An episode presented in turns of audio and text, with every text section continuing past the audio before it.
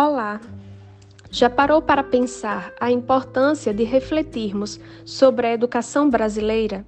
Pois bem, em tempos sombrios, a disciplina ministrada pela professora doutora Ilka Miglio de Mesquita, do curso do programa de pós-graduação em educação da Universidade Tiradentes, nos proporcionou de maneira didática um panorama histórico-sociológico sobre a educação brasileira, suas raízes e como se encontra hoje o papel da escola e da educação no Brasil.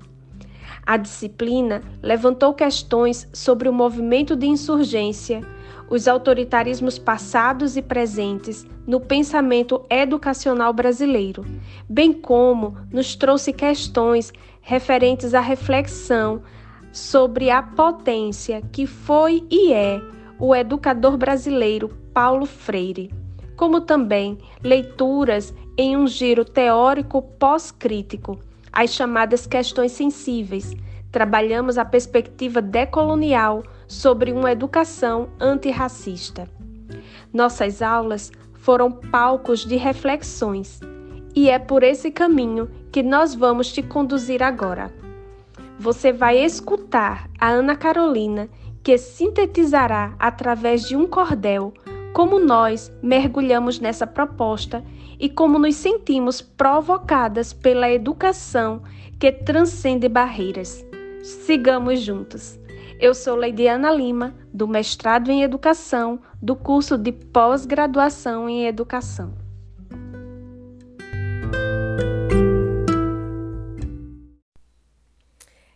Isso aí. Já está passando da hora de compreendermos que a ansiedade é a matriz do cuidado. E toda atitude preventiva humana é fruto da ansiedade. Mas é bem verdade que a ansiedade não é nada agradável nem confortável. Por isso, é preciso buscar compreender cada vez mais esse tema, buscando pesquisas, especialistas, conteúdos que nos ajudem a aprofundar esse conteúdo que não para por aqui. Se você gostou, deixe o seu comentário e compartilhe com os seus amigos. Tchau! Olá, paz e bem! Ter um branco na hora da prova, se preocupar com o sintoma físico, lembrar-se de sua agenda, tarefas do dia a dia, ficar pensando o tempo todo nos relacionamentos, ficar apreensivo: será que aconteceu alguma coisa? estressar-se com situações do cotidiano. As preocupações estão por toda parte, fazem parte da nossa vida, sejam elas pequenas ou grandes, fundamentadas ou as loucas da casa. Se comportam como um barulho irritante, permanente em nossa mente. Mas a boa notícia é que identificar o gatilho da ansiedade pode prevenir os cuidados adequados para uma vida saudável. Nesse podcast, te convido a refletir sobre a ansiedade com base na ciência. Com leveza, nós vamos adentrar nesse assunto tão instigante. Eu sou a Leidiana Lima, aluna do mestrado do programa de pós-graduação em educação da Universidade Tiradentes. De acordo com a Agência Nacional, casos de ansiedade aumentaram em 25% durante a pandemia da Covid-19. A nível global, preste atenção nesses números. Nós saltamos de 298 milhões antes da pandemia para 374 milhões depois da pandemia.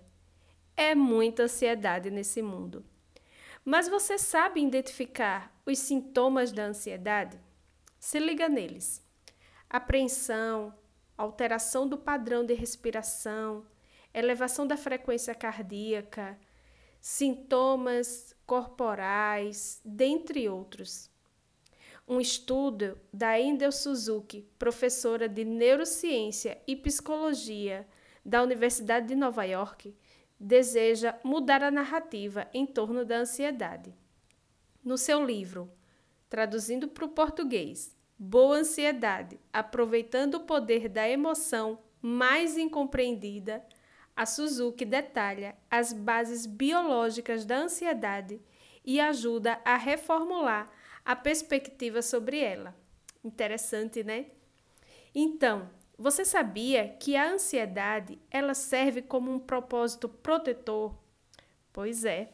Supõe-se que a ansiedade é uma das respostas e o estresse, eles, elas, tanto a ansiedade quanto o estresse foram respostas necessárias para proteger nós humanos das ameaças ambientais. Pois é, a ansiedade é uma amiga espinhosa, mas às vezes a gente também precisa desses amigos espinhosos.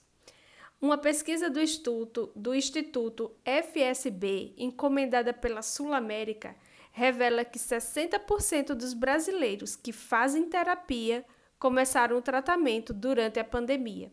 Olha aí quem é que está no ranking das queixas.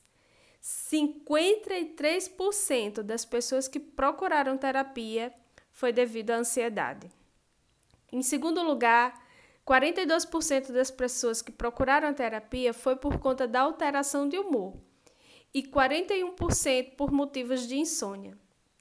Gente, só no Google Acadêmico tem uma imensidade de resultados relacionados à ansiedade. Por todo lugar em que nós procurarmos, livros, artigos científicos, vídeos e outras formas de produção científica, os verbos mais associados à ansiedade são controlar e lutar. E são muitas as dicas, os exercícios, as técnicas. Porém, embora seja útil e importante, o controle não é apenas o principal meio para lidar com a ansiedade. E para falar sobre esse assunto com a gente, eu convidei uma amiga muito especial, a Ana Carolina Silveira, psicóloga especialista em transtornos ansiosos. Escuta aí o que a Carol vai contar para a gente. Olá, sou Carolina Silveira, psicóloga especialista no tratamento de transtornos ansiosos e síndrome do pânico. Hoje vou falar aqui um pouquinho para vocês sobre a ansiedade. Ela é uma emoção natural do corpo, derivada do medo, na qual tem a função de nos preparar para algo que venha a acontecer. Então, ela sempre será um medo relacionado ao futuro. Todos nós temos ansiedade e ela é importante. Porém, ela se torna prejudicial e patológica no momento em que ela passa a interromper ou atrapalhar o sujeito em suas atividades cotidianas, como, por exemplo, ela gera, pode gerar insônia, falta de apetite ou excesso, dificuldades no trabalho, nos estudos, dentre outros. Para o diagnóstico e tratamento nesses casos, é necessário acompanhamento médico e psicológico. Nem todos os casos é realizada intervenção medicamentosa. Por isso é interessante iniciar com o psicólogo e verificando a necessidade esse profissional encaminha para o médico. Em todos os casos do tratamento da patologia, a psicoterapia é indispensável, porque o medicamento irá agir para minimizar sintomas físicos, como dormir melhor, por exemplo mas a terapia irá trabalhar de fato o aspecto emocional do sujeito, pois a ansiedade pode desencadear pensamentos negativos e disfuncionais. Como prevenção para qualquer transtorno psicológico, é importante que o indivíduo cuide de seu bem-estar biopsicossocial.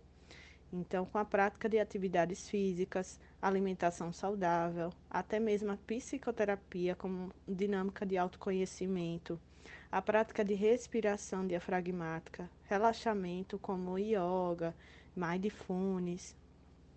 Gostaria de finalizar lembrando que a ansiedade é uma emoção natural do nosso corpo e ela não poderá deixar de existir nele. Então precisamos encontrar o seu equilíbrio para ter uma vida saudável com ela.